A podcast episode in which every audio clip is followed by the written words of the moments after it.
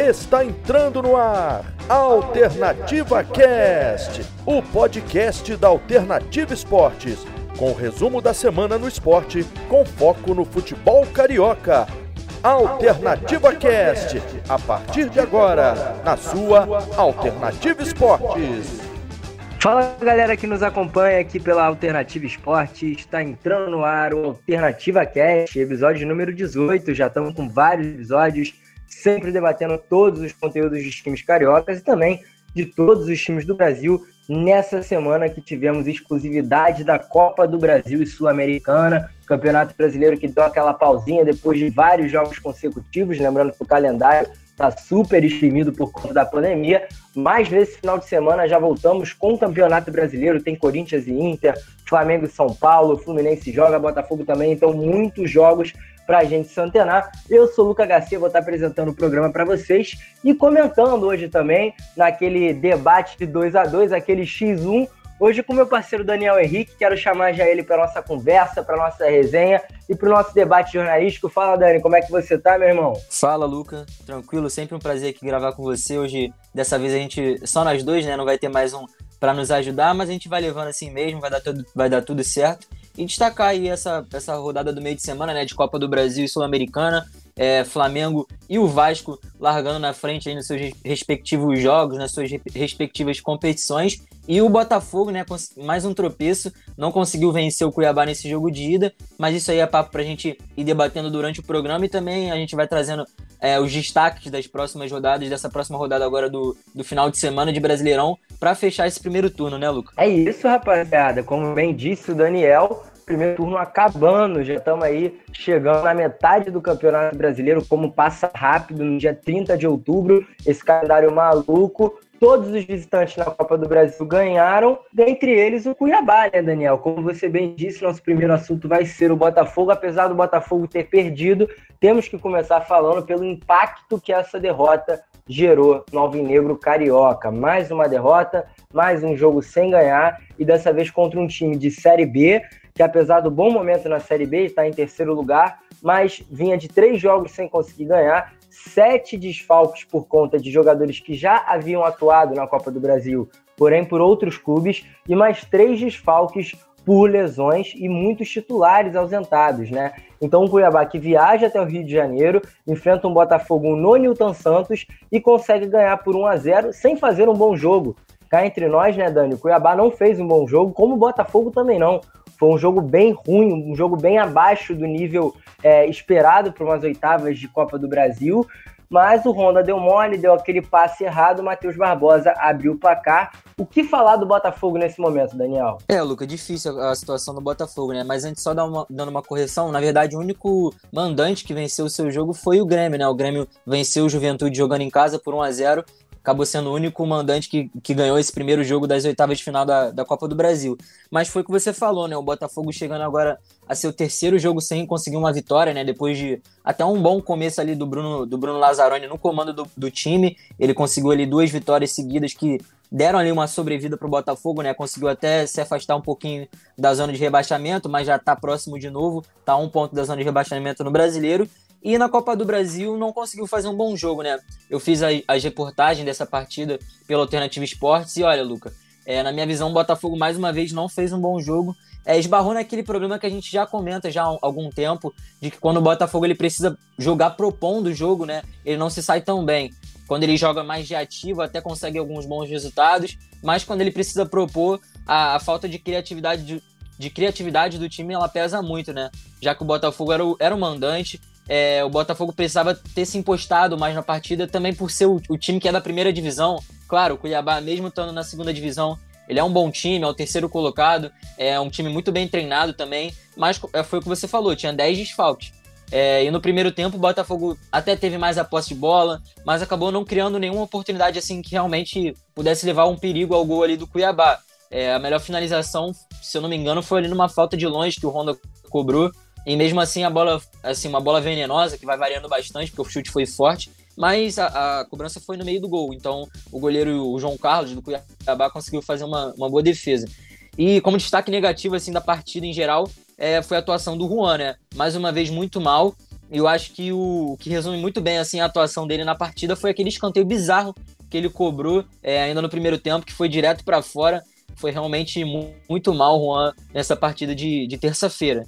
E aí, no, segundo, no início do segundo tempo, né, o Cuiabá, vendo que o Botafogo não estava conseguindo levar tanto perigo a eles, ele conseguiu adiantar um pouco ali as suas linhas de marcação para tentar fazer uma pressão é, na saída de bola do, do, do, Botafogo. E deu certo, né? Tanto que foi assim que o Honda, pressionado, é, deu um passe errado ali para o meio, o Matheus Barbosa interceptou e conseguiu acertar um, um, belo chute de fora da área, rasteirinho.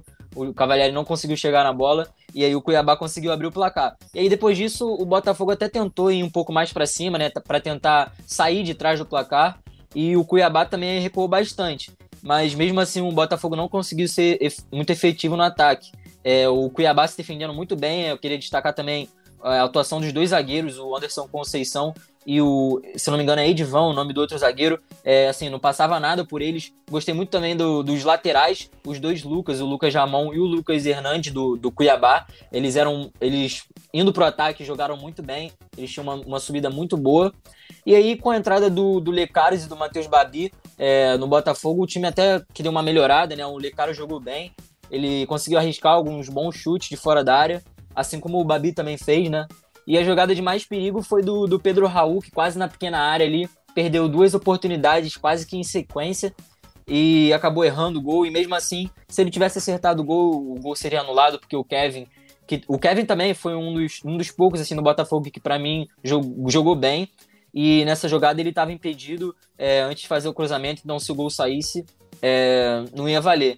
Então o Botafogo ele sai derrotado nesse primeiro jogo mais uma vez, esbarrando nas limitações que o time tem quando precisa de fato propor o jogo e talvez ali faltando uma técnica melhor de alguns jogadores. A gente cobra bastante desse elenco do Botafogo, que não é um elenco tão, tão qualificado, não é um elenco tão, tão cheio assim de jogadores de, de boa qualidade.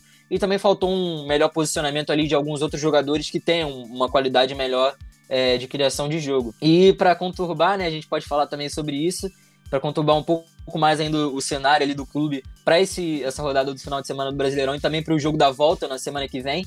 É, o Botafogo ainda sai, é, tirou né, do cargo de treinador o Bruno Lazzaroni, é, depois de alguns jogos aí no comando do time. E agora a gente vai aguardar para ver se, se eles vão buscar algum outro nome no mercado ou então procurar alguma solução lá, lá de dentro do clube, do clube uma, uma solução caseira mais uma vez, Lucas. É, Daniel, a situação realmente não é nada fácil, né? Os jogadores não conseguem fazer boas partidas. O Botafogo é impressionante, cara. Ele não consegue jogar bem. É, raramente o Botafogo consegue fazer um, um, jogo qualificado durante 90 minutos. Acho que o último jogo que o Botafogo conseguiu ter uma, uma, um primor técnico talvez tenha sido contra o Goiás, naquele empate em 0 a 0 onde o Tadeu pegou tudo e mesmo assim Exatamente. o Botafogo não conseguiu, né? O Botafogo não conseguiu é, vencer o Goiás, que é o lanterna da competição, apesar de ter um goleiraço. E acho talvez que ali tenha sido, talvez até um, o melhor, assim, os melhores tempos do Botafogo é, desde nessa temporada inteira, né? Foram os melhores, o melhor jogo assim realmente do Botafogo e mesmo assim ele não conseguiu sair do empate, esbarrou ali no do Tadeu que agarrou pra caramba, mas realmente o Botafogo depois daquela atuação ali que foi um pouco fora da curva pro Botafogo nessa temporada, é, de resto, as outras partidas têm sido bem ruins do time, né? É isso, o Botafogo que não consegue ter muito da, da qualidade técnica de alguns, alguns jogadores seus, bons jogadores, né? Por exemplo, o Bruno Nazário novamente não fez uma boa partida. O Caio Alexandre, dessa vez, que vinha numa boa sequência, até caiu de produção. Ele até retornou a jogar bem quando o Cícero saiu é, e ele voltou ali para a posição de, de primeiro volante, auxiliando ali na saída de bola mas foram jogadores que, para o elenco do Botafogo, o time precisa que eles, jogam, que eles joguem bem para o Botafogo funcionar, e eles não estão correspondendo. E aí, a solução vista pela diretoria foi a demissão do Bruno Lazzaroni. Aí, Dani, eu acho que a gente vale falar da falta de planejamento que essa diretoria do Nelson Farrege e também de todos os membros do comitê de, do departamento de futebol tem, né? O Botafogo é um time que vive uma crise financeira ferrenha, há muito tempo sem conquistar títulos de, de, expressão, não consegue dinheiro, é um time que vende mal seus atletas, é um time que contrata mal, é um time que monta o um elenco mal, que não tem planejamento estratégico para conseguir auxiliar suas finanças de forma correta, é, botou na cabeça dos torcedores que entrar um projeto da Botafogo SA, ficou o ano inteiro falando disso, em determinado momento parou de falar, virou um silêncio absoluto dentro da diretoria e volta a falar agora após uma derrota para um time da Série B, totalmente desfalcado, na única competição que o Botafogo teria a possibilidade de sonhar com alguma coisa, Aí vai o Carlos Augusto Montenegro, ex-presidente, membro do Comitê de Futebol do Botafogo, fala que o clube está falido, ainda dá declaração que outro dia teve que comprar 18 bolas porque não tinha bolas para os jogadores jogarem, e diz que o projeto da Botafogo SA esfriou porque o Laércio, que era o, articulador desse projeto, né, junto com os irmãos Moreira Salles, saiu, os Moreira Salles investiram seu dinheiro na construção do CT e agora tem o Gustavo Magalhães como novo articulador para a tentativa de um novo projeto, tentar pegar investidores estrangeiros. Então, uma falta de planejamento inacreditável que pode fazer com que o Botafogo dependa de uma recuperação judicial, que seria o pior dos cenários. Então, Dani, antes de eu passar a bola para você, para você também debater um pouco desse momento, queria até saber se você acha justa a demissão do Bruno Lazzaroni, que sai com duas vitórias, dois empates e duas derrotas, assumiu no dia 1 de outubro e hoje, dia 30 de outubro, já não é mais técnico do Botafogo. Ele que inclusive recusou ficar no cargo de auxiliar técnico, né? Em, em um primeiro instante ele aceitou, mas após as críticas do Carlos Augusto Montenegro, ele recusou, falou que ia buscar novos desafios. Então é um momento muito ruim para a história do Alvinegro, talvez um dos piores momentos na história do Glorioso. E aí eu queria que você, antes de comentar isso, lembrar aos nossos web ouvintes que lá no site da alternativaesporte.com br o nosso grande companheiro Nicolas Franco, ele publicou uma matéria com o título Botafogo pode deixar de existir?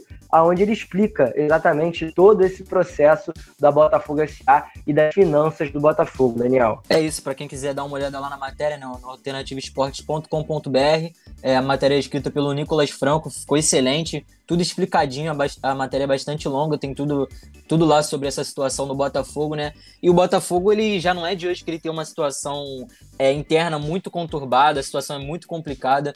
É, o Botafogo, assim como alguns outros clubes aqui do Rio de Janeiro, né? Todos eles, é, com exceção do Flamengo, talvez, é, são clubes de mau exemplo, assim, que são mais, mais exemplos de gestão, de, de gestão financeira, de gestão administrativa, e tudo isso vai, vai contribuindo para que chegue nesse ponto que o Botafogo fique numa situação praticamente quase de falência, né?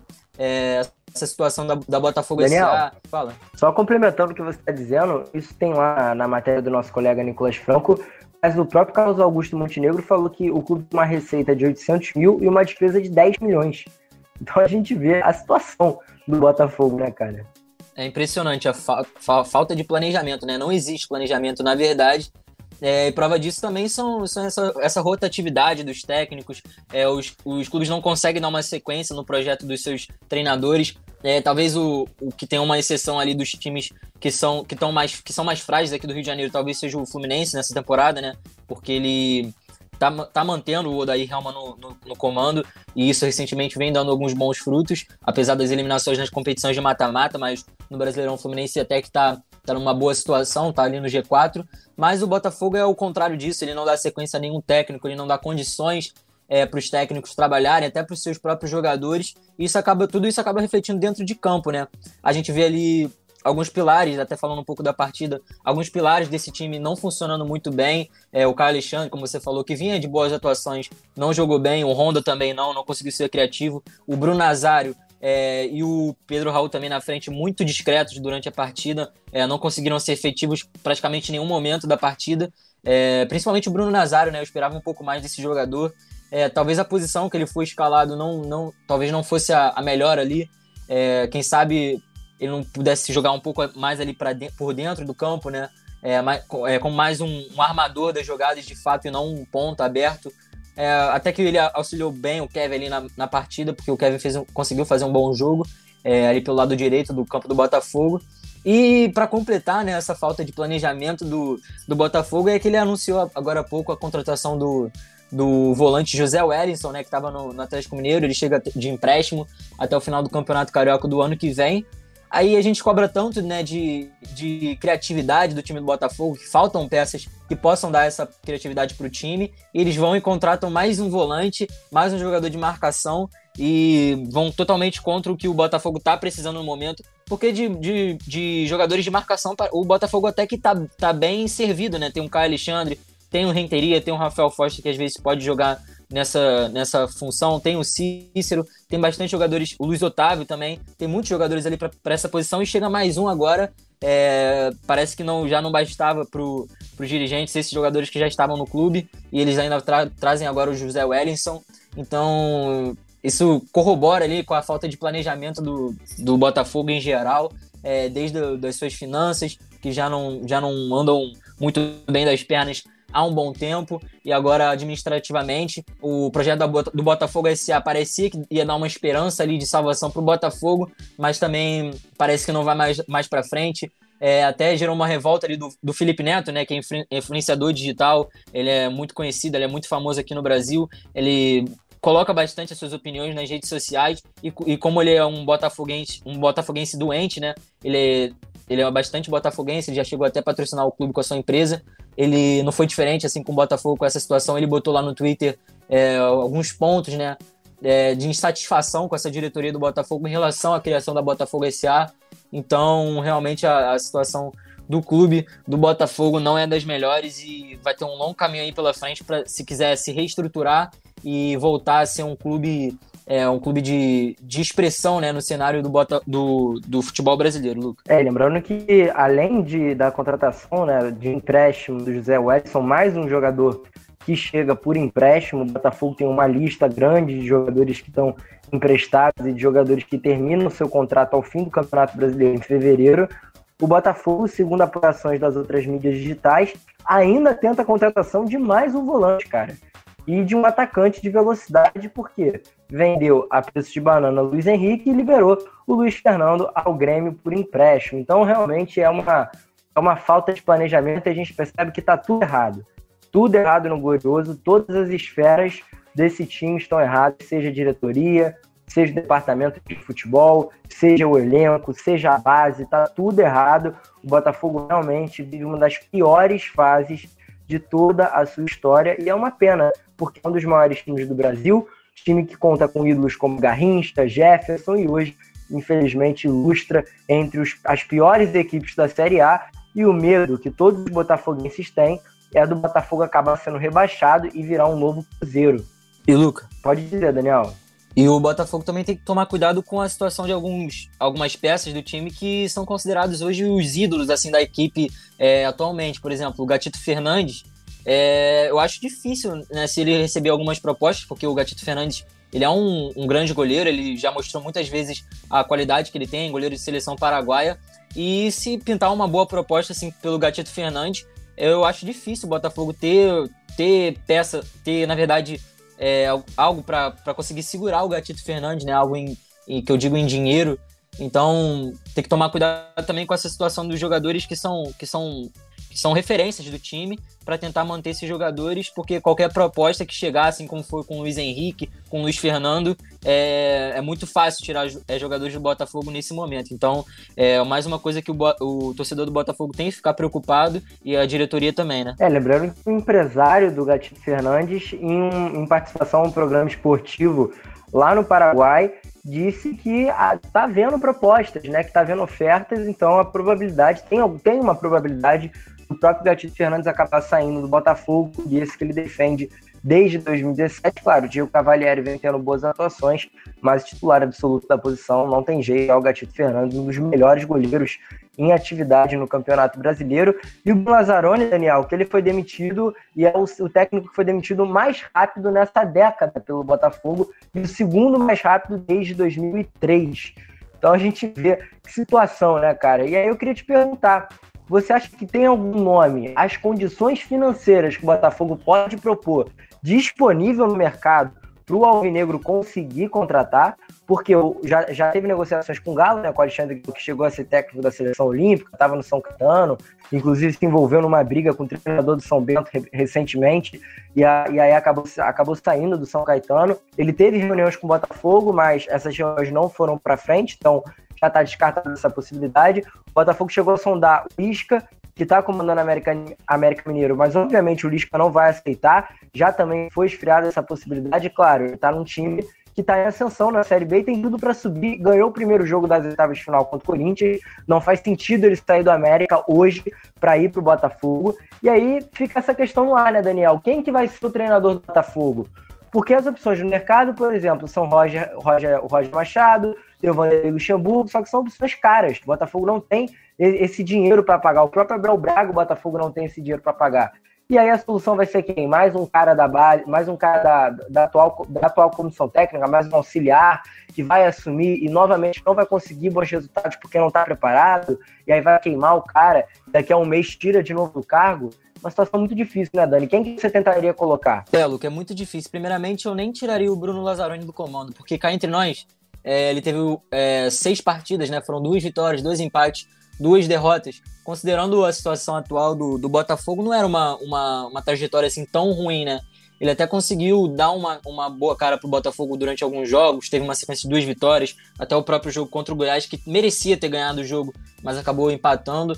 E mais uma vez mostrando, né, essa diretoria, o quanto, o quanto essa diretoria não é profissional, né? E aí vai ter que recorrer ao, ao? Algum técnico brasileiro de mais nome, mas aí não vai ter o, o dinheiro para bancar um treinador desse que certamente tem um salário muito alto. Você falou o Abel, tem o Luxemburgo no mercado, o Roger Machado. Todos eles são técnicos assim de grife aqui do Brasil, de muito nome. E com certeza o Botafogo não vai ter esse dinheiro para bancar um treinador desse. E aí vai puxar mais alguém da, da, próxima, da própria comissão técnica, talvez, sei lá, da, das, das, divisões de base do Botafogo, algum treinador de divisões de base, e aí vai botar ele no, no comando para fazer o quê? Três jogos, não conseguir um resultado bom, se queimar com um treinador que provavelmente está tá no clube há muito tempo, e aí vai acontecer a mesma situação do Bruno, do Bruno Lazzaroni, não vai, vai ser demitido e não vai querer continuar no, como auxiliar, então é uma situação muito delicada para o Botafogo nesse momento. É, você falou, né? Teve o Alexandre Galo, que ele acabou se reunindo com a diretoria, mas não aceitou porque não era um nome unânime assim entre os dirigentes. É o Lisca, um técnico Série B.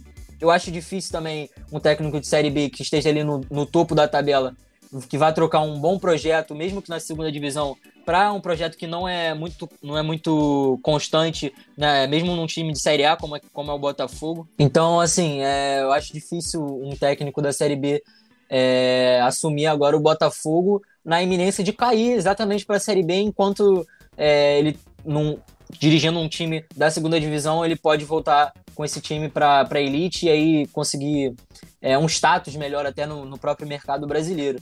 Então, o Lisca eu acho muito difícil. O América Mineiro está indo numa sequência de, de seis vitórias, né? Cinco vitórias na Série B e uma na Copa do Brasil. É, também acho que contra o Corinthians é, é bem favorito para avançar. O Corinthians anda mal das pernas também. Mas é isso, eu acho que o Botafogo agora vai ter uma situação muito difícil para conseguir um novo treinador. É, ainda acredito que eles vão optar por alguém do próprio clube mesmo, uma, uma solução caseira.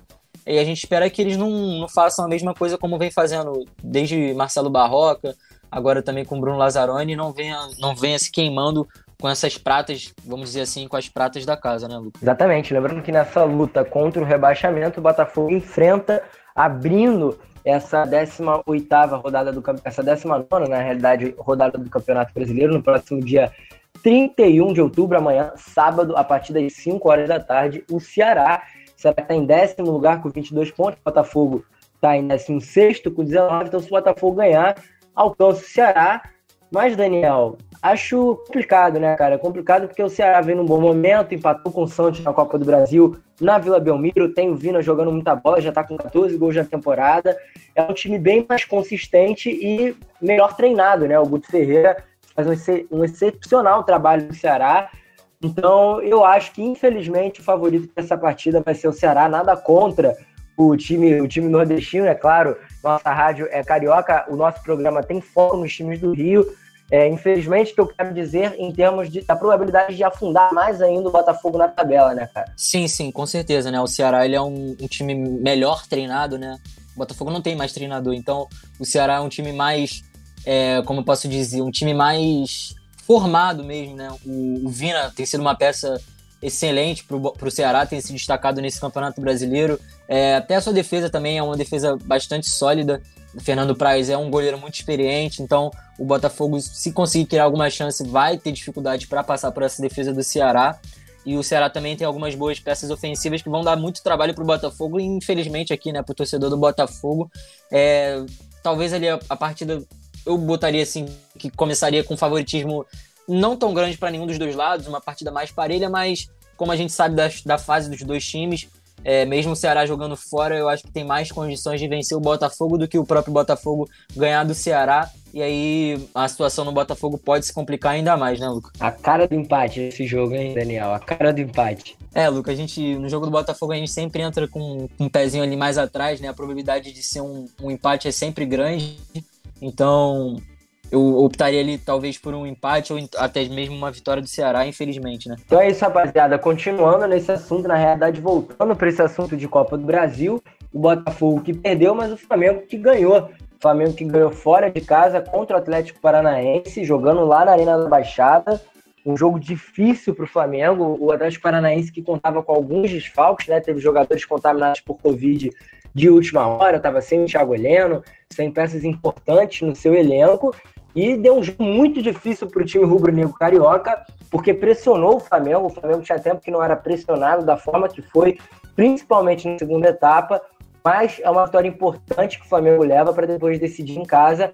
Agora, Daniel, antes de você comentar o que você achou da partida, eu só fiquei com uma impressão, cara. Eu acho que o Flamengo poderia ter matado logo a partida, poderia ter resolvido logo de uma vez por toda, sem levar complicações maiores para o Maracanã. Eu senti que o Flamengo tirou o pé demais depois de abrir o placar com o Bruno Henrique, cara. É, Luca, eu também, eu também tive essa impressão, mas eu acho que foi mais por opção mesmo do, do Domi de tentar dar uma cadenciada a mais no jogo depois de ter saído do primeiro tempo com o resultado de 1 a 0 o resultado a seu favor. Eu acho que ele optou por dar uma, mais uma dessa cadenciada no jogo, até mesmo para preservar mais os seus jogadores, porque a sequência do, do Flamengo de jogos tem sido muito intensa, né? Jogo quarta domingo, quarta domingo, assim, claro, terça-feira joga também de vez em quando, sábado, mas mais por força de expressão mesmo. Quarto e domingo tem jogado direto o Flamengo, então é, para dar uma, uma descansada mesmo tática assim nos seus jogadores. Eu acho que depois do primeiro tempo, na, na volta para o segundo, ele é, decidiu dar mais, mais essa cadenciada para o time.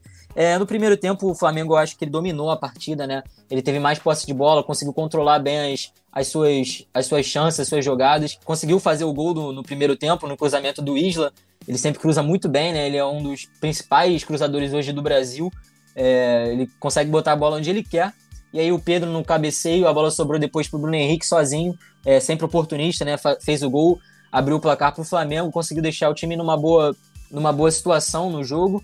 É, pode, se pressionasse um pouquinho mais, com certeza poderia conseguir um, um resultado mais elástico né, nesse primeiro, nessa primeira partida, levar uma, uma vantagem mais confortável para o jogo aqui do Maracanã. Mas aí entra naquilo que eu falei, né? O, jogo, o Flamengo deu uma, uma segurada no, no, seu jogo no segundo tempo, deixou o Atlético ter mais a posse de bola, o Flamengo optou por se defender mais. É, e principalmente também o que contribuiu com isso foi a saída do Felipe Luiz. Né? Não sei, não sei se você concorda com a entrada do René. É, o Felipe Luiz ele é um jogador muito, muito técnico, né? Ele com a bola no pé, ele é muito inteligente. Dani, ele... Fala. Aliás, ressaltar isso que você está dizendo, aproveitando a sua fala sobre o Felipe Luiz, cara, o que esse cara tá jogando bola é impressionante. Eu acho que a temporada que ele tá fazendo nesse ano de 2020 chega a ser superior à de 2019. Ele assume um papel até de um segundo volante, tocando, invertendo de posição às vezes com o Thiago Maia. É um jogador que está dando um primor técnico muito importante para o time do Flamengo, já aos seus 35 anos, joga praticamente todos os jogos 90 minutos, no mesmo ritmo intenso, ele, ele desarma, ele marca, ele cruza, ele arma a jogada, ele dribla, é um, foi uma excelente contratação do Flamengo ano passado, né, cara? É, cara, ele é um jogador muito, muito inteligente, além da experiência que ele tem, né? Ele facilita muito o jogo pro Flamengo. Ele tem um jogo simples que acaba facilitando para todo mundo, né? Ele, ele não é aquele lateral que só joga ali pela beirada do campo, ele leva muito o jogo para dentro. É, isso ajuda na criação das jogadas do Flamengo. Ele consegue, ele indo por dentro, ele consegue que os pontas é, abram muito, né? Abram o campo, é, cada um de um lado, consegue, consiga ficar bem, bem aberto nas laterais, e isso ajuda também no, no sistema que o Domi gosta de jogar, que é do, do jogo que se fala muito do jogo posicional, que os, os pontas jogam bem abertos, e o Felipe Luiz costurando essa bola por dentro, ele consegue fazer com que esses pontas tenham, tenham mais espaço para jogar pelas laterais dos campos. E essa inteligência do jogador é primordial para o Flamengo. E tanto que a gente viu que quando ele saiu para a entrada do, René, o Flamengo passou a não ter mais o controle do, do jogo. O Atlético passou a ter mais a posse de bola, a levar mais perigo para o Flamengo. Isso deixou o jogo talvez um pouco perigoso até para o Flamengo. É, o Atlético Paranaense não conseguiu empatar o jogo, até mesmo conseguiu um resultado é, vitorioso, um resultado positivo para eles, porque o Neneca, né? Falando agora da, das atuações um pouco, um pouco mais para o individual, o Hugo ele agarrou muito, mais uma vez, como ele vem fazendo em praticamente todos os jogos. Ele é, ele é muito, apesar da pouca idade de ter, de ter sido titular há pouquíssimos jogos, foi somente o décimo jogo dele como titular, mas em cada jogo, a cada jogo a gente vê como ele, ele é um goleiro muito seguro, ele faz o simples também, né? No gol, ele não tem aquelas defesas tão espalhafatosas, espalhafatosas assim. E apesar dele ser um goleiro muito alto, ele, ele tem uma agilidade que é, que é incomum para um goleiro da idade e da, da maturidade dele. Ele, ele se mostra um goleiro muito maduro, é, muito frio também.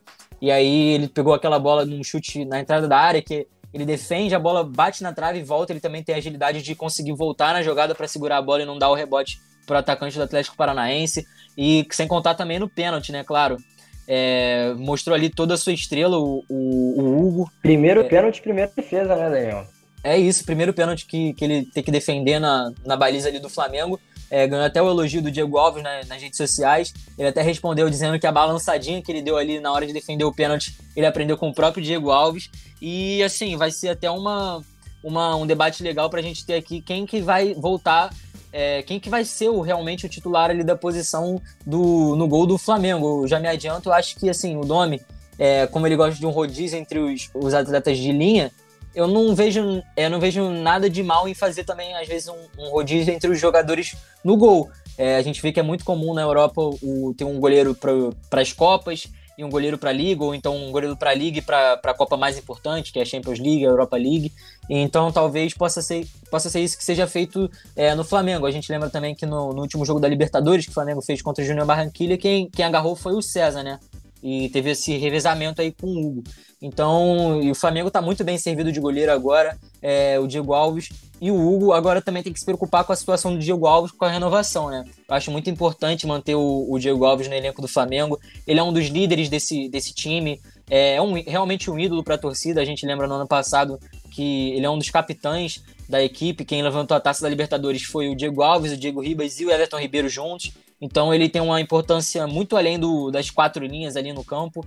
Ele, é, ele é, um, é uma referência desse time do Flamengo, tanto em experiência como em, em técnica dentro de campo. Então, e também falando um pouco das outras atuações é, individuais nessa partida, o próprio René, eu achei ele, ele entrou muito mal na partida. É, o pênalti muito bobo que ele fez, ele também não conseguiu agregar em nada ofensivamente ao Flamengo. É, a dupla de zaga, o Léo Pereira assim, eu não achei ele tão mal quanto nas outras, mas eu ainda vejo algumas é, alguns botes que ele vai muito à frente para dar um bote desnecessário e acaba não matando a jogada, não consegue nem roubar a bola, nem fazer uma falta para impedir o ataque do adversário. É, o Nogo eu achei ele muito bem, só em algumas saídas de bola que eu achei ele um pouco é, um pouco afoito, ele errou alguns passes bobos, principalmente no primeiro tempo, mas depois foi se acertando, e é natural, né, de um menino de 18 anos ainda, entrando nessa, nessa fria, né, logo em jogo de mata-mata, o Isla também muito bem, é, dupla de volantes, o William Arão e o, e o Thiago Maia, os dois estão suspensos né, para o jogo do São Paulo. Eu achei eles um pouco também abaixo na, no quesito de marcação. No segundo tempo deram um pouco de espaço, mas são jogadores que são, são importantes para o Flamengo é, e também com certeza sentiram um pouco dessa, dessa sequência de jogos, jogando praticamente todos os jogos de 90 minutos. E na frente, o Everton Ribeiro, eu senti muito falta de um Everton Ribeiro mais participativo. Eu achei que ele jogou mal, é, errou alguns passes que ele não costuma errar, né? Não sei se você concorda com isso. Ele foi, fez uma partida muito abaixo do que a gente espera para Everton Ribeiro. Talvez até por causa do, do campo, né? Que o Atlético, o Atlético Paranaense, no estádio da Arena da Baixada, eles têm um, o campo sintético, então a, a bola rola um pouco diferente. É, talvez ele não tenha conseguido pegar esse tempo de bola nesse gramado diferente. Então ele não, não fez uma boa partida. O Vitinho também que vinha fazendo boas partidas, também eu acho que, achei que não jogou muito bem.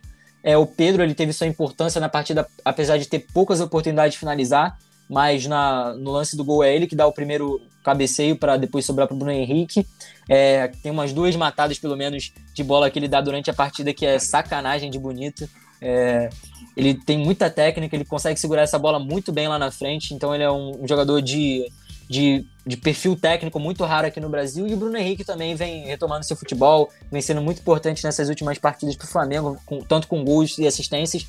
E mais uma vez fez uma partida muito boa, né, Lucas? Exatamente, Bruno Henrique, lembrando que ele marcou o seu gol de número 50 com a camisa do Flamengo, já passando o Léo Moura, já passando também o Adriano, o Bina, agora fica atrás apenas do Renato Abreu, que tem mais de 60 gols na, na década, né? E o Gabigol, que tem 59 gols com a camisa do Flamengo, são os três artilheiros do rubro-negro carioca nessa década. Bruno Henrique é um jogador muito importante que está retomando realmente o bom momento, marcando gols em jogos decisivos, aparecendo como uma boa opção nos contra-ataques, apesar de eu achar que nessa partida o Flamengo desperdiçou muitos contra-ataques, principalmente no final do jogo. O Domi entra ali com o Gustavo Henrique, bota três zagueiros, fecha a casinha e o Flamengo tem muitas oportunidades para contra-atacar. Ao menos três oportunidades que eu vi e foram desperdiçadas pelo ataque rubro-negro. Mas muito disso que você falou, né, Daniel? Talvez o Flamengo priorizando um pouco o próximo jogo, que é contra o São Paulo, um jogo que vai ser muito difícil e o Flamengo vai com certeza precisar do, do primor técnico em excelência de todos os seus jogadores. São Paulo tem três jogos a menos, está em quarto lugar no Campeonato Brasileiro. É sim um confronto direto, apesar da disparidade nas pontuações. É um clube que vem numa sequência totalmente irregular. O São Paulo é um time muito irregular. É um ganha-perde danado, uma partida boa, uma partida ruim, mas conta com o Brenner, que atualmente, dentre todos os jogadores no Brasil, menino de 20 anos, é o jogador que precisa de menos minutos para marcar. O Brenner precisa de 89 minutos para marcar e logo atrás dele tem o Pedro, que precisa de 100 minutos para conseguir fazer gol. O Brenner, que aliás tem nove gols nos últimos oito jogos, já são 13 na temporada, vive uma fase impressionante. Flamengo que pode contar com a volta do Rodrigo Caio. Rodrigo Caio pode voltar após lesão, né? Rodrigo Caio que desfalcou esses últimos jogos desde que retornou da seleção brasileira.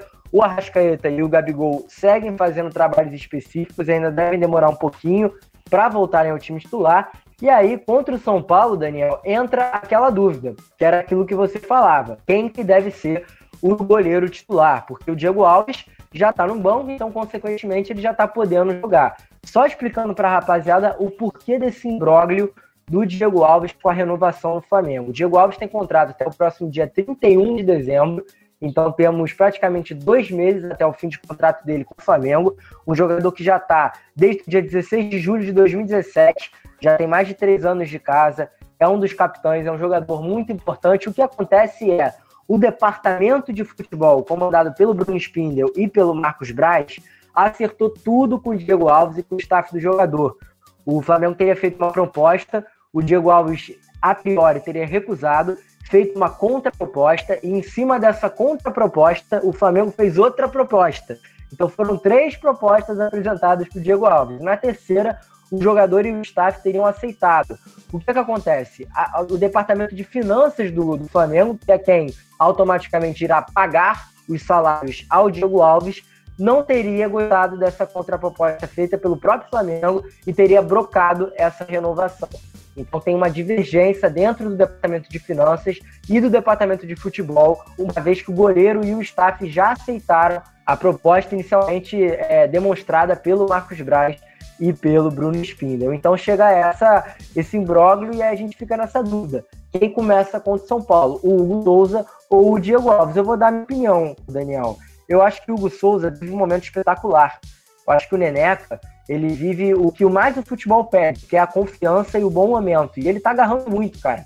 O moleque tem 21 anos, tá agarrando muito. Então eu manteria ele. Eu acho que o Diego Alves, por, por toda a sua experiência que tem, seria um cara que iria acrescentar mais do que o Hugo por exemplo, na Libertadores, que é uma, uma competição que você precisa daquela catimba, daquela experiência, de um goleiro catador de pênalti. Não sei se você concorda comigo, Dani. Luca, eu concordo sim. E, e também eu manteria para esse jogo agora contra o São Paulo, eu manteria o Hugo Souza, o Neneca, é, no gol do Flamengo. Até por, por causa do que você falou, né? Ele tá mais quente, vem de uma sequência maior de jogos, o Diego Alves voltando de lesão. E o Flamengo com certeza vai ser muito acionado é, defensivamente porque, como você falou, o Brenner é um dos, dos destaques também nesse, no, do Brasil, é, principalmente entre os atacantes. Ele, ele tem, sido, tem se mostrado um goleador nessas últimas partidas. E o Flamengo tem uma inconsistência defensiva ainda. É, talvez com o retorno do Rodrigo Caio ali fazendo uma dupla com o Natan, talvez esse, essa inconsistência venha a melhorar principalmente para essa partida contra o São Paulo. É, mas parece que o Hugo, com certeza, se ele agarrar, ele vai ser bastante acionado. E eu iria com ele nessa primeira partida, por ele estar tá nessa sequência maior de jogos, tá, vamos dizer assim, mais quente para essa partida. Talvez eu até botaria o Diego Alves para a partida de volta, né, contra o Atlético Paranaense. O Flamengo já tem uma vantagem no, no placar, é, vai entrar no jogo pelo empate. É, o resultado, claro que o Flamengo não vai jogar para empatar, mas o empate já é um, um resultado que garante nas, o, time nas quartas de final. E o, em Copas, assim, o Diego Alves, por ser um, um goleiro experiente, é, essa experiência pode contribuir muito para o Flamengo em competições de mata-mata, então eu prepararia o Diego Alves mais para o jogo do Atlético Paranaense, que até pode, se for para os pênaltis, o Diego Alves a gente já sabe, ele tem essa fama de pegador de pênaltis, o, o Hugo também, né, mas ele só foi é, ele só foi acionado nessa situação uma vez, deu conta do recado, mas o Diego Alves ele já tem uma bagagem maior nesse tipo de, de situação, então talvez eu prepararia o Diego Alves para esse jogo contra o Atlético Paranaense e para o jogo contra o São Paulo eu deixaria o Hugo mesmo. E outra preocupação que o Flamengo vai ter, né? Se na zaga o Rodrigo Caio e o Natan podem formar ali uma, uma a zaga dos sonhos pro, pro torcedor do Flamengo, é, até porque o Léo Pereira, que é o jogador que joga ali pela, pelo lado esquerdo, é o canhoto da zaga do Flamengo, ele se, vem se mostrando nessa temporada muito abaixo do que o Natan em pouco tempo conseguiu mostrar. Então o Natan foi um, parece uma solução ali da casa, né? Que apareceu meio, meio quando ninguém esperava. Foi uma. Foi quase que um destino mesmo o Natan ter aparecido naquele jogo contra o Palmeiras, assim como o Hugo e outros, e outros atletas também do, do Flamengo, da base. Então, pro meio de campo, é, o Flamengo não vai ter ali na, na volância o Ilharão e o Thiago Maia, né? Que estão suspensos. Então provavelmente o Domi vai, vai ter que ir com o Gerson e com o Daniel Cabral. O Daniel Cabral que entrou nessa última partida contra o Atlético Paranaense. Ele entrou, achei ele muito discreto também na partida, não deu para ver muito do Daniel Cabral em jogo, mas a gente espera a, a nossa, a nossa esperança pelos, pelos jovens assim do Flamengo estão muito lá em cima, né? Até porque por conta dos jogos que, que esses atletas foram acionados e deram muito bem a conta do recado. Então o Daniel Cabral com certeza não deve se diferenciar muito desses outros jogadores e a gente espera também que ele consiga fazer uma boa partida contra o São Paulo. E o São Paulo, é, apesar de ser esse, esse, time muito irregular, né? A gente viu dessas partidas contra o Fortaleza na Copa do Brasil, conseguiu um 2 a 0 na partida e levou um empate no final. É, mas é um time que, se ganhar, ele tem três jogos a menos, e se ganhar os quatro jogos que faltam, contando esse agora contra o Flamengo, ele consegue terminar o primeiro turno na liderança, né? Como time de melhor campanha. É, ele tem uma campanha até aqui de, de, de, de, de líder de competição, realmente. É, mas essa inconstância do time talvez possa atrapalhar. É, e também acho difícil o São Paulo conseguir essas quatro vitórias que faltam nesse primeiro turno. Mas é um jogo, é um jogo, jogo grande, jogo de praticamente seis pontos, né? Como a gente gosta de falar. E vai ser a briga direta ali pela, pelas primeiras colocações. E realmente quem ganhar vai ter uma boa, uma boa vantagem em relação ao outro, Luca. Sequência complicada do Flamengo, né? Pega o São Paulo agora, depois do jogo de volta da Copa do Brasil com o Atlético Paranaense, depois o Atlético Mineiro abrindo o segundo turno. Então, realmente, vamos ter três jogos gigantes para os torcedores rubro-negros analisarem. Só um detalhezinho antes da gente encerrar esse bate-papo sobre o Flamengo, Daniel, sobre o seu xará, o Daniel Cabral, ele que fez a sua estreia, eu vi muita gente criticando ele nas redes sociais porque ele foi discreto, mas ao meu ver o Domi colocou ele numa situação um pouco complicada, né? O Flamengo ganhou de 1 a 0, um jogo fora de casa, oitava de final da Copa do Brasil. Aí coloca o moleque para jogar quando o Atlético Paranaense está pressionando a todo custo, não tem muito como o garoto fazer uma estreia excepcional. Lembrando que o Daniel Cabral recentemente renovou seu contrato até 2025. O jogador quase saiu do Flamengo e deve então fazer a sua estreia entre os titulares, começando o jogo justamente contra o São Paulo, mais um jogo grande, mas como você disse, a torcida do Flamengo está acostumada com esses moleques da base brilhando, todos eles estrearam jogos gigantes e todos eles corresponderam, não tem porquê o Daniel Cabral ser diferente. Lembrando que o João Gomes, pode falar, Daniel. E também a gente nem tem como cobrar tanto assim do Daniel Cabral, porque no momento que ele entrou na partida, o time todo já estava numa, numa rotação abaixo, né? O, o Flamengo já não estava mais com controle totalmente do jogo, então todas as peças do Flamengo acabaram sendo um pouco mais discretas ali naquele momento do jogo em que o Daniel Cabral entrou, né? É, exatamente. Lembrando que um outro volante que poderia exercer essa titularidade é o João Gomes, mas ele está com a seleção brasileira, igualmente o Ramon. Então são dois jogadores que podem desfalcar. O Ramonzinho até pode chegar a tempo de, de ficar no banco de reserva, mas são dois jogadores que provavelmente desfalcarão. É, o Diego Ribas, que naturalmente faria essa função no desfalque do, do, Thiago, do Thiago Maia e do Ilharão, ele também está lesionado, sentiu uma dor na coxa direita posterior e também é desfalque essa partida com o Flamengo. Quantos desfalques o Flamengo está ao longo dessa temporada, né? Mas já encerrando esse bate-papo sobre a Copa do Brasil, vamos entrar na outra competição que teve muito nessa semana. O único time brasileiro que ganhou foi o Vasco da Gama. Vasco da Gama conseguindo a sua primeira vitória depois de nove partidas, dessa vez na Sul-Americana, contra o Caracas, jogando em São Januário, Caracas desfalcado, com cinco desfalques, entrou com uma proposta totalmente defensiva, ficou o jogo inteiro praticamente no seu campo de defesa, sem pouco fazer perigo ao gol do Fernando Miguel, e o Vasco também com desfalques importantes do Benítez e do Germancano, não fez um bom jogo. Vale ressaltar que não fez um bom jogo. O Vasco apanhou para conseguir abrir o placar. O Vasco que não conseguiu ganhar muito fácil essa partida, né? Contou com pênalti desperdiçado pelo Carlinhos, o Igor Catatal expulso, o Ribamar não estava numa, numa, boa noite, mas alguns pontos positivos assim falados, entre eles o, ator, o autor do gol, o Thiago Reis, né, Daniel? É isso, Luca. Em geral, mesmo a partida não foi muito boa, né? Tanto para ambos os lados. É, o Vasco conseguindo criar muito pouco durante a partida, teve poucas oportunidades de gol. E nas que teve, desperdiçou, né? No primeiro tempo ainda, o Ribamar teve uma grande chance de abrir o placar.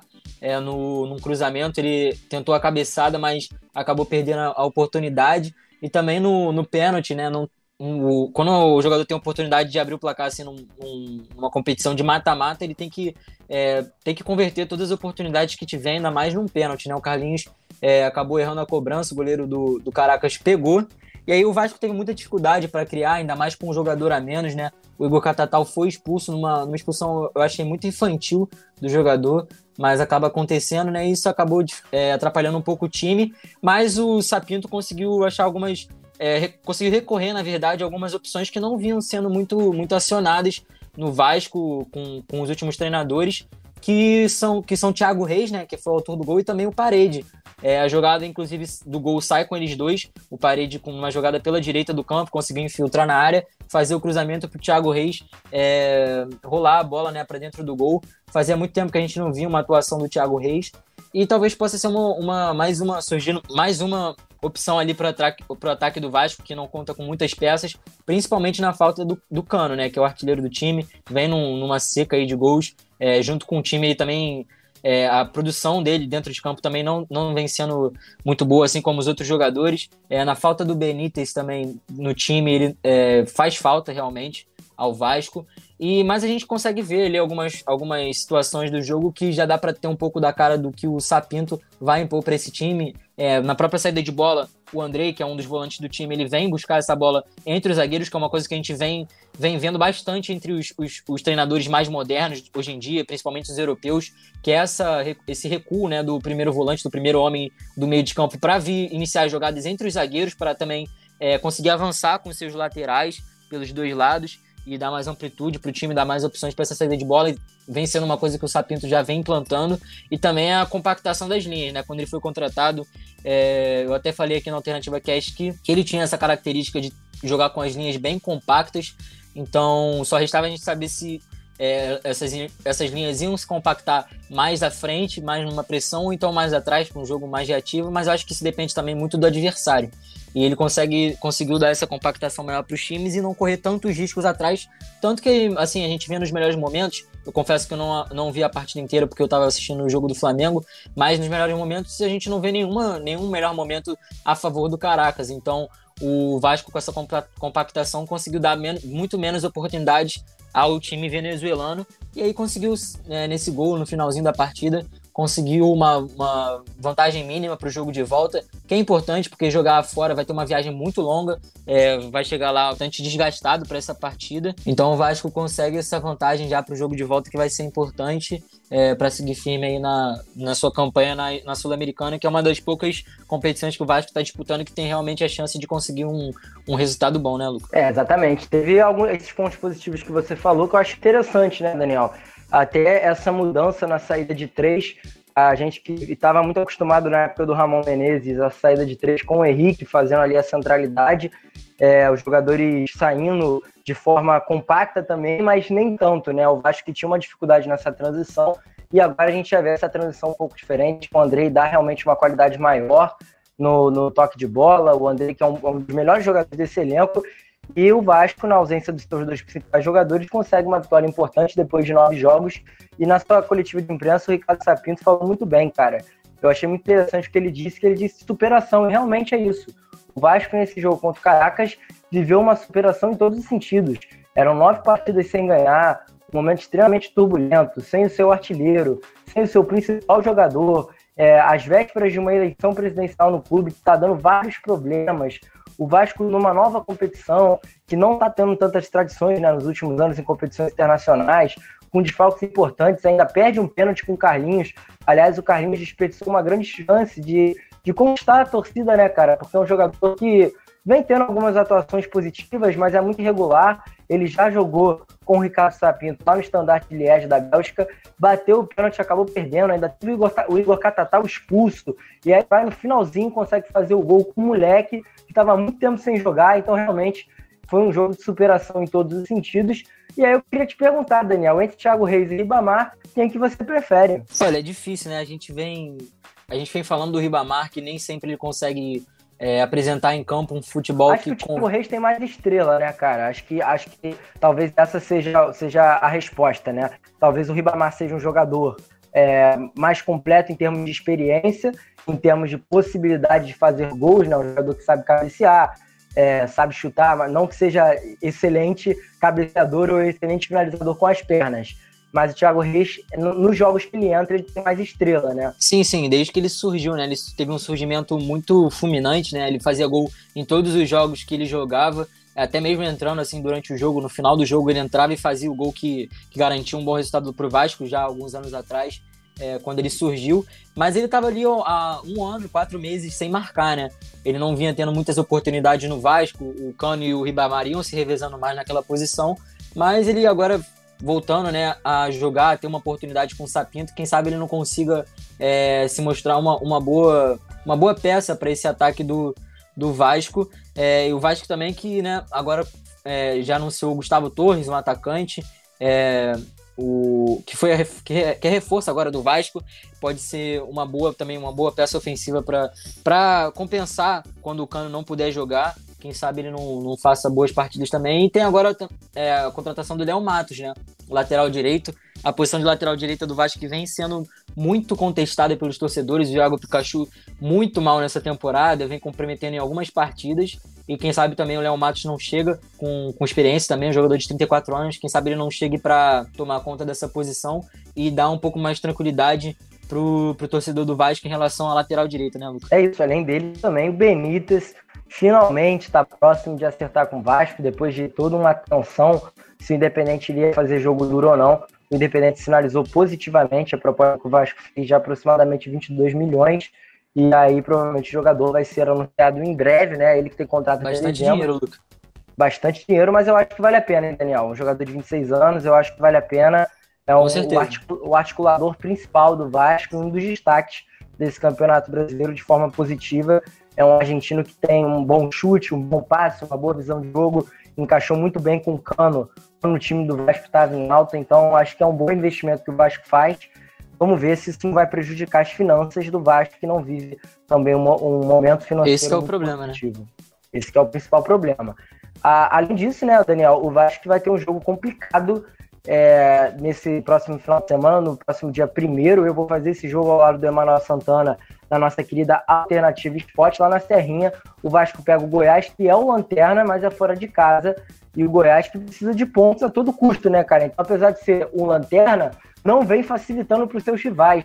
Desde aquele jogo contra o Flamengo, o Goiás não vem facilitando para os seus rivais. Geralmente perde os jogos ou empata, mas faz jogo duro até por ter um excelente goleiro, né, cara? É, o Goiás ele tá, ele é o lanterninha, né? Tem dois, jo dois jogos a menos, mas é, mesmo ganhando ele conseguiria algumas posições ali na tabela, mas não, não chegaria a sair da, da zona de, de rebaixamento e vem, vem de cinco jogos aí sem conseguir uma vitória no Campeonato Brasileiro. Mas é um time que, assim, mesmo sem ganhar, ele tem vendido as, as derrotas e os empates muito caro, né? É um time que, é, ofensivamente, ele consegue fazer bastante gols, é, vem praticamente em todos os jogos fazendo gols, a não ser quando, contra o Botafogo também, que empatou em 0 a 0 não teve muitas chances ofensivas, mas é um time que talvez possa surpreender. É, não acho que seja um time para estar em lanterna, sinceramente. O Goiás assim, poderia até estar tá brigando ali para não cair, mas para lanterna não vejo o Goiás como um time desse nível, é, até pelas atuações que teve contra os times vendendo bem caro e aí por, por algumas falhas é, defensivas é, não conseguiu um resultado positivo nessas partidas, mas vende bem caro as derrotas, é um time que faz bastante gols, é, tem 19 gols na competição, o mesmo número que o Vasco, e o Vasco também está numa sequência aí, né, de não conseguir ganhar no Campeonato Brasileiro, É, a gente via na tabela ali, parece tudo, tudo vermelhinho os últimos resultados do Vasco. Então tem mais de cinco jogos que o Vasco não consegue vencer no Campeonato Brasileiro. E é um time que também está ali brigando para tentar sair da zona de rebaixamento. A gente lembra que o Vasco também tem 16 jo é, jogos é, disputados, o mesmo número que o Goiás. Então, talvez com, com esses resultados dos jogos é, que foram adiados, o Vasco consiga sair um pouco dessa situação. Mas a, a, fase não é boa. Vamos ver que se com essa vitória agora contra o Caracas o time consiga ter uma moral maior para enfrentar o Goiás. É, fora de casa, o jogo vai ser complicado, mas eu acredito que o Vasco, agora com, com, com mais confiança para jogar, consiga talvez um bom resultado lá em Goiás. É, o Ricardo está colocando a sua cara nessa equipe Cruz Maltina. A gente já chega no nosso último bloco desse nosso programa, dessa edição. Vamos falar do Fluminense, né, Daniel? Falar brevemente do Fluminense, o Fluminense que não jogou nesse meio de semana. A gente já vem falando isso em alguns episódios. O Fluminense que até janeiro só vai ter jogo fim de semana, porque foi eliminado da Copa do Brasil, da Sul-Americana. Então só está com o Campeonato Brasileiro em disputa. Isso, a certo ponto, favorece um time que vai enfrentar um adversário dificílimo, que é o Fortaleza. Fluminense enfrenta o Fortaleza no Castelão nesse próximo sábado, às 9 horas da noite talvez o jogo mais. um dos melhores jogos dessa rodada, até porque o Fortaleza está em oitavo lugar com 24 pontos, o Fluminense está em quarto com 29. É um confronto de times que estão perto na tabela. Caso o Fortaleza vença, já cola diretamente no G6. E se o Fluminense ganhar e contar com o azar do Atlético Mineiro de poder perder para o Palmeiras, o Fluminense consegue até colar no, no Atlético Mineiro ali em terceiro colocado, né? Então, jogo para a gente ficar atento. O Fluminense teve uma semana inteira de trabalho e alguns pontos positivos a serem falados, entre eles a possível renovação do Odair Helma, que tem contrato até o fim do próximo Campeonato Brasileiro. O Fluminense está querendo estender isso até o fim do próximo ano. Segundo as apurações das outras mídias, mídias sociais, esse contato que o Fluminense fez com, com o staff do Odair Helma começou após o empate em 2 a 2 do Fluminense com o Ceará no Maracanã. Por outro lado, tem a dificuldade que está sendo para a renovação do Doide, né, Daniel? É, é isso, Luco. O, como você falou, né, o Fluminense agora só jogando no final de semana. É o, de certa forma, assim, a gente não pode falar que foi bom ter sido eliminado, porque o torcedor com certeza não gosta de uma eliminação em, em competições mata-mata, mas o, a parte positiva que eu, que eu trago aqui é que o Odair está tendo tempo para trabalhar a equipe dele, para dar realmente uma consistência para o time. E o Fluminense, desde que foi eliminado ali pro, pro Atlético Goianiense na Copa do Brasil, é, desde aquela vitória né, na volta dessa eliminação contra o Curitiba no Campeonato Brasileiro por 4 a 0 o Fluminense não perdeu mais, né? São sete jogos já no campeonato e o Fluminense vem encontrando essa regularidade, que era uma coisa que eu cobrava muito do Fluminense é, no início do campeonato, até mesmo na Copa do Brasil, que o Fluminense não tinha uma regularidade de sequência de jogos de, com bons resultados, também de bom futebol apresentado em campo. Era um time que sempre ganhava duas, perdia uma, perdia mais uma e ganhava outra e voltava a perder. Então não tinha essa sequência, essa regularidade de bom futebol. E, e, e agora, finalmente, o Odair Helma consegue dar essa regularidade para o time do Fluminense, que vem sendo muito importante. Tanto que o, o Fluminense agora é o quarto colocado. É, vai ter esse jogo contra o Fortaleza agora, um jogo muito difícil. O Fortaleza é um time muito bem treinado pelo Rogério Ceni. É, talvez a gente possa botar o Rogério Ceni como um dos treinadores brasileiros que estão aqui no Brasil, é, um dos melhores, né? Com certeza. Vem dando uma cara muito legal para esse time do Fortaleza. É, o Fortaleza é, é o time ali do Nordeste, que está numa melhor colocação na tabela, está em oitavo com 24 pontos. Então, numa vitória para cima do Fluminense, ficaria só um ponto, na verdade, é dois pontos do Fluminense, é, se, o, se o Fortaleza conseguir essa vitória. Então, e se colaria, colaria ali no, no, G4, o Fortaleza com certeza vai brigar até o fim do campeonato por uma vaguinha na Libertadores. Então vai ser um jogo muito complicado, ainda mais jogando lá no Castelão, é, no sábado à noite. Mas o Fluminense ele vem mostrando que consegue sim é, ser um time mais competitivo, vem de boas atuações, principalmente contra o Santos. Fez uma, uma ótima partida, é, conseguiu ganhar um, o Santos, que era um, também ali um, um adversário direto pela, por essa briga pelo G4, pela zona da Libertadores até o G6. Então o Fluminense vai fazer uma partida, é, tem, tende a fazer, na verdade, né, uma partida é, muito boa contra o Fortaleza e vai ser um jogo realmente muito legal da gente acompanhar. São dois times que vão se mostrando sendo muito bem treinados pelo Daír e pelo Rogério Ceni. Então vai ser uma disputa muito legal para a gente ir acompanhando durante esse, esse, final de semana, né, Lucas? É isso, lembrando que o Fluminense e Fortaleza, com certeza, acho que junto a Flamengo, São Paulo, Palmeiras e Atlético Mineiro, vão ser os melhores jogos dessa rodada, dessa 19 rodada, rodadaça do Campeonato Brasileiro. Já passamos da metade desse campeonato, Fluminense buscando se firmar entre os primeiros colocados. E só resumir para o nosso web ouvinte a situação do Dodi, né, Daniel? O Dodi é um dos principais jogadores do do Fluminense, vem tendo dificuldades, o Fluminense vem tendo dificuldades para renovar com ele, porque o seu empresário Carlos Escuro, inclusive, deu uma entrevista muito longa ao Globoesporte.com e nessa entrevista ele falou que o problema está sendo a falta de valorização que o Fluminense tá, não está dando né, ao seu atleta. Né? Segundo o empresário do jogador, o Fluminense não valoriza o atleta da forma que ele tem que ser valorizado é, em termos salariais. Ele até botou números salariais, né? geralmente a gente vê muitos empresários evitando falar na quantia salarial que seus jogadores recebem, mas o Carlos Escuro não teve essa não. Essa entrevista ao GE.com, ele diz que o Dodge recebe 70 mil e a priori no contrato que o Fluminense vem oferecendo, a terceira proposta que o Fluminense faz ao Dodge seria de 100 mil e segundo o empresário do jogador, essa não é a valorização suficiente que ele precisa, visto que é um dos principais jogadores do atual elenco. Eu não sei até que ponto... Pode falar, Daniel. Não, e eu acho que o Fluminense realmente deveria dar essa valorização pro Luca, porque como você mesmo falou, ele é um dos pilares desse elenco, né? Ele é um praticamente um motorzinho do time que faz esse time jogar. Ele vem sendo uma, uma peça muito importante para o Fluminense durante essa temporada, principalmente nessa última, nessa última sequência aí de jogos é, com bons resultados. Ele vem sendo um do, uma das peças mais regulares nesse time do Fluminense, sempre com boas jovem, atuações. Né? É apenas 24 anos. Sim, é muito jovem e, e aí cai um pouco também nessa, nessa falta de de, de tato né, das diretorias do Rio de Janeiro para conduzirem as suas negociações. É, o, o, o precisa ser valorizado como um jogador do Fluminense, como um jogador importante que ele é para o time, mas claro, a gente também não pode cobrar que o Fluminense é, faça uma proposta tão alta assim pelo jogador para não extrapolar o seu, o seu poderio financeiro aí que a gente sabe também que o Fluminense não tem uma situação financeira é, das melhores, mas é, pelo menos um, uma proposta digna pro, pro Doide, uma proposta digna de um, um, principal jogador do, do Fluminense ali pelo meio de campo, que faz esse time jogar, o Doide precisa ter essa proposta sim. Exatamente. Lembrando que o Fluminense depende muito do Doide para conseguir é, o seu poderio ofensivo e também seu poderio defensivo, né? Um jogador que faz muito bem a transição e os jogos do Fluminense vêm sendo muito positivos por conta do Dodi. Para a gente já chegando ao fim desse nosso programa, então, desse nosso Alternativa Cast número 18. Vou chamando você, Daniel, para as despedidas, né, meu parceiro? Hoje é só eu e você, já batendo aí quase uma hora de programa, debatemos tudo de melhor do Campeonato Brasileiro, Copa do Brasil, Sul-Americana e esperando expectativas positivas para essa próxima rodada, 19 do Campeonato Brasileiro. Muito obrigado pela companhia, Daniel. É isso, Luca. Conseguimos segurar bem aqui mais uma excelente gravação de programa.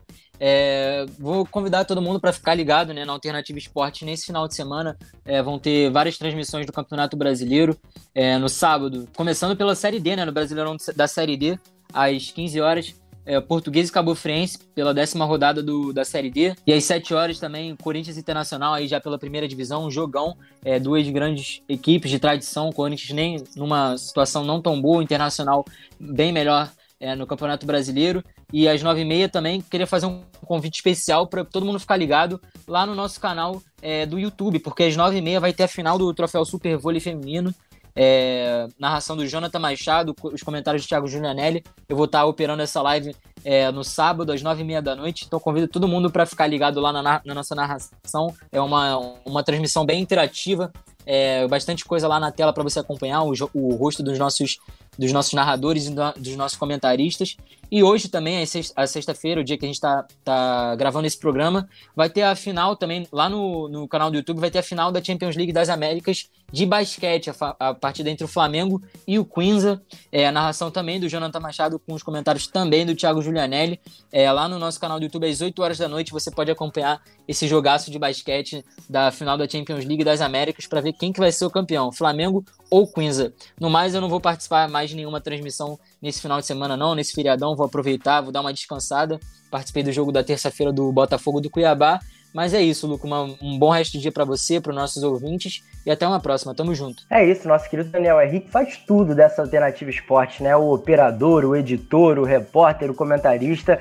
Realmente o moleque manda muito bem, nosso camisa 10 de todas as funções aqui da Alternativa Esporte. E a nossa Alternativa Esporte cobrindo todos os esportes, seja vôlei, basquete, futebol, futebol Série D, futebol Série A, Copa do Brasil, Sul-Americana, Libertadores. Então você, o B20 que está chegando aqui pela primeira vez, não se esqueça de sintonizar nos finais de semana e também nos meios de semana na alternativa que a gente tem todos os esportes com os melhores narradores, comentaristas e repórteres de todas as web rádios esportivas do Brasil. Eu volto no domingo, partida entre Goiás e Vasco da Gama, lá na Serrinha, Vasco da Gama enfrentando Goiás fora de casa, precisando da vitória para se reerguer no Campeonato Brasileiro. Primeira vitória, possibilidade da primeira vitória do Ricardo Sapinto no Brasileirão. Vasco voltando de uma sequência muito ruim nesse campeonato, voltar ao lado do nosso querido Emanuel Santana para a gente dar um show nessa jornada esportiva. Eu vou ficando por aqui também, agradecendo todos os web que nos acompanharam em mais um programa, mais uma edição da Alternativa Cash. Muito obrigado, rapaziada. Valeu e até terça-feira. Você ouviu mais um episódio do Alternativa Cast. Apresentação de Luca Garcia, participação de João Pedro Ramalho, Renato Ximenes e Daniel Henrique, que também faz a edição. Para ouvir todos os programas, busque Alternativa Cast no seu agregador de podcasts. Até a semana que vem!